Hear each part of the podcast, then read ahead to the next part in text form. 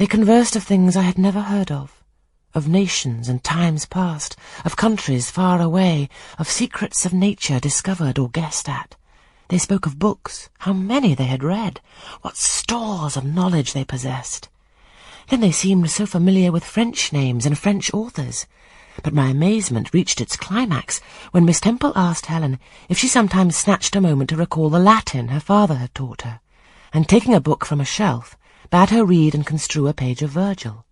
And Helen obeyed, my organ of veneration expanding at every sounding line. She had scarcely finished ere the bell announced bedtime. No delay could be admitted. Miss Temple embraced us both, saying as she drew us to her heart, God bless you, my children. Helen she held a little longer than me. She let her go more reluctantly. It was Helen her eye followed to the door. It was for her she a second time breathed a sad sigh.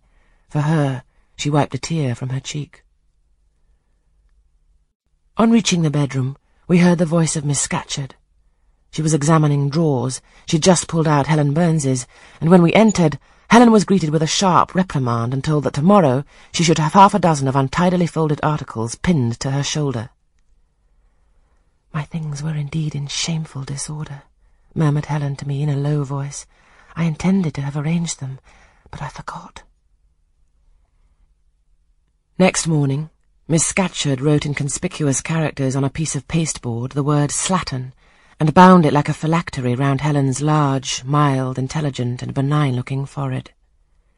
She wore it till evening, patient, unresentful, regarding it as a deserved punishment.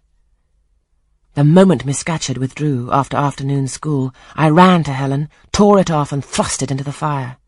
The fury of which she was incapable had been burning in my soul all day, and tears, hot and large, had continually been scalding my cheek, for the spectacle of her sad resignation gave me an intolerable pain at the heart.